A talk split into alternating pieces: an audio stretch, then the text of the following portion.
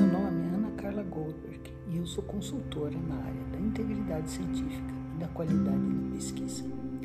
Conversar sobre esses temas é muito importante, pois fazer ciência bem a gente precisa, para isso, se aprimorar constantemente. O mundo da ciência está se tornando cada vez mais exigente em relação a boas práticas clínicas e laboratoriais, a transparência e reprodutibilidade dos resultados do trabalho e as exigências éticas e de responsabilidade social e ambiental. E quem se beneficia então desse aprimoramento contínuo? Em primeiro lugar, o próprio pesquisador, garante a qualidade dos seus resultados, o maior impacto, a maior visibilidade do seu artigo publicado e também mais oportunidades de networking com a comunidade científica internacional na forma de convites e palestras e também de novas propostas de trabalho.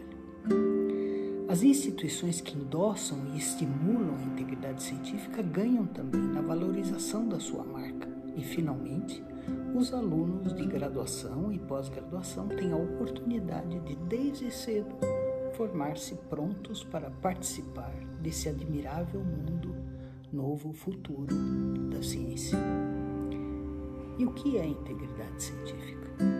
A Declaração de Singapura diz que a integridade científica compreende a honestidade em todos os aspectos da pesquisa, a responsabilidade pessoal na sua condução, a gestão correta, incluindo na forma mais atual a própria gestão ambiental e a sustentabilidade.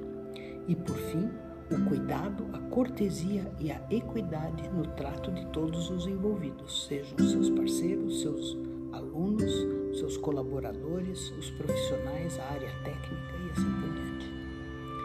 E no quadro ao lado podemos observar que os princípios se desdobram, na verdade, em 14 responsabilidades. Parece muito, né?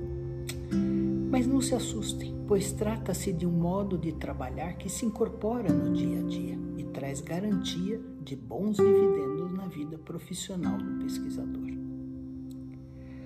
O mundo inteiro, na verdade, está investindo na integridade científica. Nessa figura, vocês podem ver vários ícones em que eu puxei as informações, por exemplo, de um relatório do avanço global nessa área, que foi detalhado em publicação recente pela empresa Clarivate. A comunidade europeia já emitiu a sua versão revisada em 2017. E países como Japão, Taiwan e Austrália estão estabeleceram nos últimos cinco anos o seu escritório em nível federal.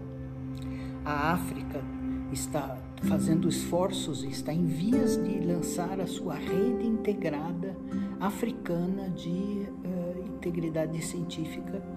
E uh, por aqui, os países da América do Sul e Central têm feito esforços para estabelecer a rede latino-americana. Em contrapartida, nos Estados Unidos, que tem um escritório de integridade científica desde 1998, já existem mais de 4 mil instituições certificadas, das quais 400 nem são americanas.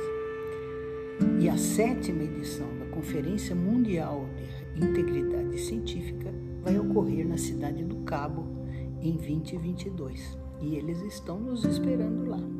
Você quer mais informações? Acesse o nosso site ou o LinkedIn. E no próximo episódio nós vamos falar sobre os pilares da integridade científica. Até lá!